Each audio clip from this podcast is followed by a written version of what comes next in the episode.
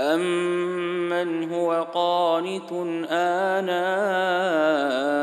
الليل ساجدا وقائما يحذر الآخرة يحذر الآخرة ويرجو رحمة ربه قل هل يستوي الذين يعلمون والذين لا يعلمون إنما يتذكر أولو الألباب بسم الله الرحمن الرحيم الحمد لله رب العالمين أما بعد Et là, on va commencer le voyage. Un voyage dans Surat al-Fatiha. Al-Fatiha signifie celle qui ouvre. Celle qui ouvre le Coran, celle qui commence le Coran, mais celle qui va ouvrir ton cœur et mon cœur, Inch'Allah, à la réalité de l'islam, la réalité de la beauté de cette relation dogmatique qu'on a avec Allah, subhanahu wa ta'ala. Demande à Allah Azza wa de mettre la baraka dans ce voyage qu'on va vraiment commencer ensemble, Inch'Allah. La Fatiha commence par Alhamdu lillahi rabbi al-alamin. On va voir un petit peu chacun de ces mots. Premièrement, Alhamdu, la louange. Ici, nous avons deux dimensions dans le terme de la louange. Premièrement, la louange par essence. Ah, c'est des mots qui sont compliqués, mais on va simplifier. Allah, par essence, lui-même, l'éternel, le parfait, mérite la louange. Que tu aies reçu ou pas reçu, qu'il t'ait donné, que tu aies conscience qu'il t'ait donné ou non, par sa perfection, il mérite la louange. C'est une louange qui nous accompagne tout le long de nos existences. Nous avons ensuite une deuxième dimension dans la louange qui est ce qu'on appelle shukr, c'est-à-dire le remerciement. Quand Allah te donne, tu dis Alhamdulillah. Tu vois, la première va te suivre dans toutes les situations et tout le long de ta vie. La deuxième sera quand Allah Azzawajal va te donner. Et c'est pour ça que même dans les épreuves, on dit Alhamdulillahi ala kulli hal. La louange appartient à Allah Azzawajal dans toutes les situations. Même dans le malheur, tu fais la louange à Allah par rapport à la première chose que j'ai mentionnée. Deuxième élément, cette louange, elle est fondamentale dans la vie du croyant parce qu'elle représente notre reconnaissance envers lui, subhanahu wa ta'ala.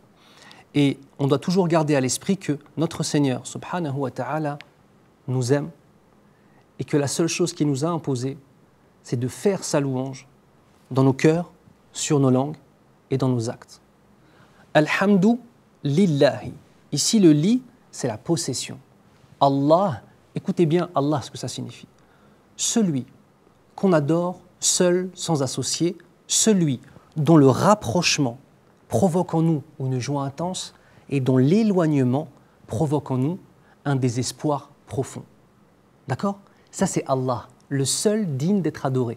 C'est-à-dire que quand tu dis Allah, la notion même du tawhid, la notion même de l'ikhlas, l'unicité absolue d'Allah Azzawajal mêlée à l'intention pure de l'adorateur, eh bien ceci est exprimé par le simple nom d'Allah. Et au passage, quand on dit Allah, c'est tous les noms d'Allah qui sont mentionnés en vérité.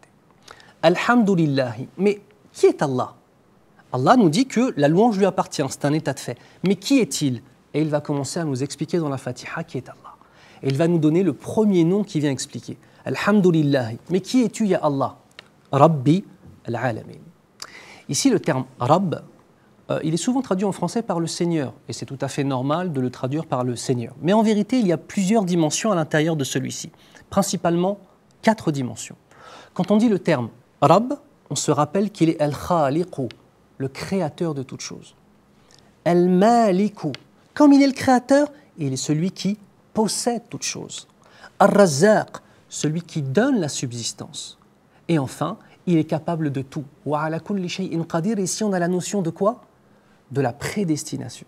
Regarde comment c'est complet. Il t'a créé, et comme il t'a créé, il te possède. Et comme il t'a créé et qu'il te possède et qu'il est juste, il ne te laisse pas mourir de faim.